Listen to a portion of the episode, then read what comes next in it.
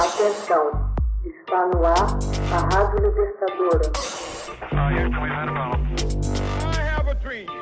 Começa agora o Hoje na História de Ópera Mundi. Morre o jamaicano Bob Marley, rei do reggae. No que provavelmente viria a ser um dos derradeiros concertos de sua vida, Bob Marley dividiu o palco do Madison Square Garden, em Nova York, com a banda funk norte-americana The Commodores. Sem qualquer traje especial ou coreografia ensaiada, ele se apresentou para um público curioso pelo reggae. Oito meses depois, no dia 11 de maio de 1981, Bob Marley, a alma e a face internacional da música reggae e da cultura Rastafari, faleceu em Miami, Flórida. A estrela do reggae mantinha a quase totalidade dos ouvintes sob seus pés e nas palmas de suas mãos, disse o crítico de música pop do The New York Times, Robert Palmer. Após esse show de extraordinária energia com o Sr. Marley, Exibindo sua expressiva voz e eletrizante presença de palco, os Commodores passaram a segundo plano.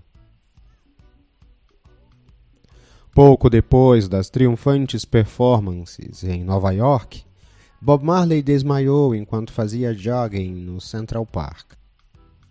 Mais tarde, recebeu um terrível diagnóstico da equipe médica. Tinha um tumor cancerígeno em torno de seu dedão do pé direito que havia lesionado durante uma partida de futebol. Houve metástase que se espalhou para o cérebro, fígado e pulmões. Ele morreu com apenas 36 anos.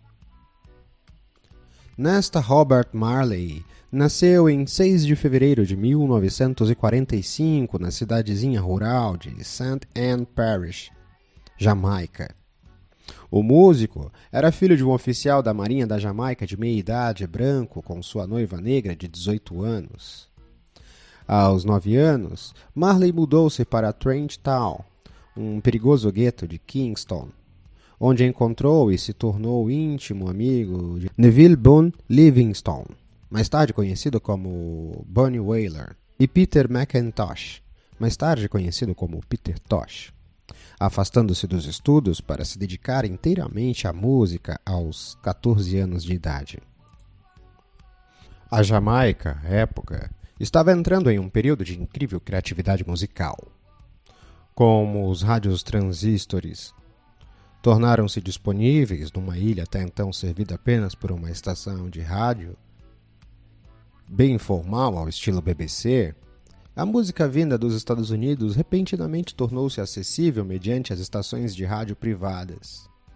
Mesclando a harmonia e o ritmo do blues e das canções de New Orleans, com a música jamaicana influenciada pelas tradições musicais africanas, o reggae surgiu a princípio como ska, absorvendo os estilos precursores do rock para evoluir posteriormente. Esse ritmo só tomou forma como estilo autêntico e perfeitamente reconhecível no final dos anos 60. Bob Marley, Peter Tosh e Bonnie Wailer apresentaram-se juntos como The Wailers durante todo esse período, alcançando enorme sucesso em uma época que o reggae se tornava o som dominante na Jamaica. Graças ao âmbito internacional da gravadora jamaicana Island Records. Os Wailers chamaram a atenção do mundo musical no começo dos anos 70 por meio de seus álbuns Catch a Fire e Burning. Eric Clapton difundiu o nome da banda ainda mais ao gravar uma versão pop suave de I Shot Sheriff. Com os desligamentos de Tosh e Wailer em 1974, Marley assume o protagonismo da banda e no final dos anos 70 grava uma série de álbuns. Embora nenhuma de suas músicas tenha sequer se aproximado da parada de sucesso nos Estados Unidos enquanto Bob Marley vivia, constituíram-se em legado que só fez incrementar sua fama nos anos que se seguiram à sua morte, neste dia de maio de 1981 hoje na história. Texto original Max Altman. Edição Laila Manuelle. Narração e adaptação José Igor. Você já fez uma assinatura solidária de Opera Mundi?